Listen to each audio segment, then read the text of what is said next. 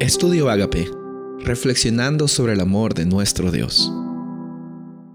El título de hoy es Intachables y Sabios. Gálatas 2:20. Con Cristo estoy juntamente crucificado, y ya no vivo yo, mas vive Cristo en mí. Lo que ahora vivo en la carne, lo vivo en la fe del Hijo de Dios, el cual me amó y se entregó a sí mismo para mí. Las victorias que nosotros tenemos en nuestra vida muchas veces vienen con mucho esfuerzo. No hay nada fácil en esta vida.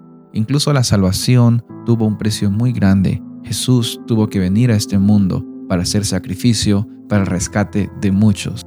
Dice el versículo 9 que Dios puso en buena gracia, en buena voluntad con el jefe de los eunucos. Por eso fue de que cuando Daniel fue muy respetuoso a hablar con él, eh, para, que, para que se dé la oportunidad de que él no participe de esta eh, comida del rey ni le profese lealtad a él, sino que él tenga una alimentación adecuada y también que vaya al principio, también incluso en, en la alimentación que él escogió, él escogió la alimentación de la creación al reconocer eh, indirectamente también de que Dios era el único que daba y Dios era el único que creaba y Dios era el único que sostenía a su creación.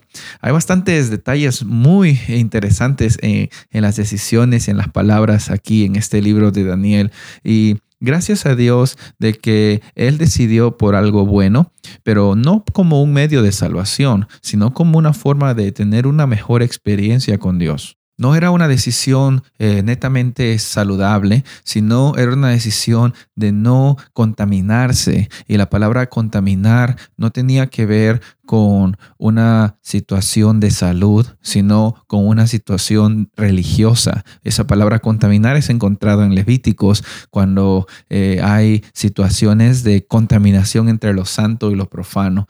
Nuestra vida no es un conjunto de cosas, sino somos un todo. Dios nos ha creado con necesidades espirituales, necesidades físicas, necesidades mentales, necesidades emocionales, sociales.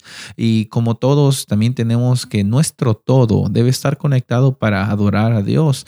Como leímos en el versículo del principio, estamos llamados a que la gente no nos vea a nosotros, sino a Cristo trabajando en nosotros. Que no solo nos vean lo que hacemos, porque es muy fácil mostrar, para Daniel hubiera sido muy fácil mostrarlo, mostrar que comía saludable, mostrar que hacía esto, pero en la Biblia el lenguaje que él usa y las palabras que son usadas allí demuestran de que él no solo estaba haciendo las cosas porque era su costumbre como judío, sino que él estaba haciendo lo que estaba haciendo porque dentro de su corazón él deseaba tener una experiencia real, verdadera y profunda con un Dios que había hecho tanto para él.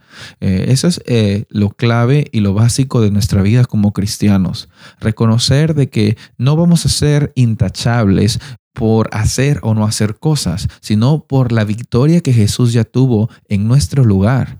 Y al mismo tiempo, las decisiones que tomamos, que no sean solo por costumbre, no sea solo porque el pastor te dijo, o porque tu mamá o tu papá se van a enojar, o porque así te criaron, sino porque tú tengas una relación personal con ese Dios que desea vivir contigo. Porque Dios, esa es una frase muy común, Dios no tiene nietos, Él tiene hijos, Él tiene hijas, Él está dispuesto a tener una relación personal contigo que nadie te lo cuente. Y aquí en la historia vemos de que tuvo mucho esfuerzo el tener esta decisión de tener alimentación saludable, pero más que la decisión es la bendición que hay al estar en los caminos de Dios. Y esa misma bendición que Dios le dio a Daniel y a sus amigos para ser intachables, para ser sabios, no fue porque ellos ganaron algo, sino porque fue en la gracia de Dios que estuvo con ellos, esa misma gracia, esa misma bendición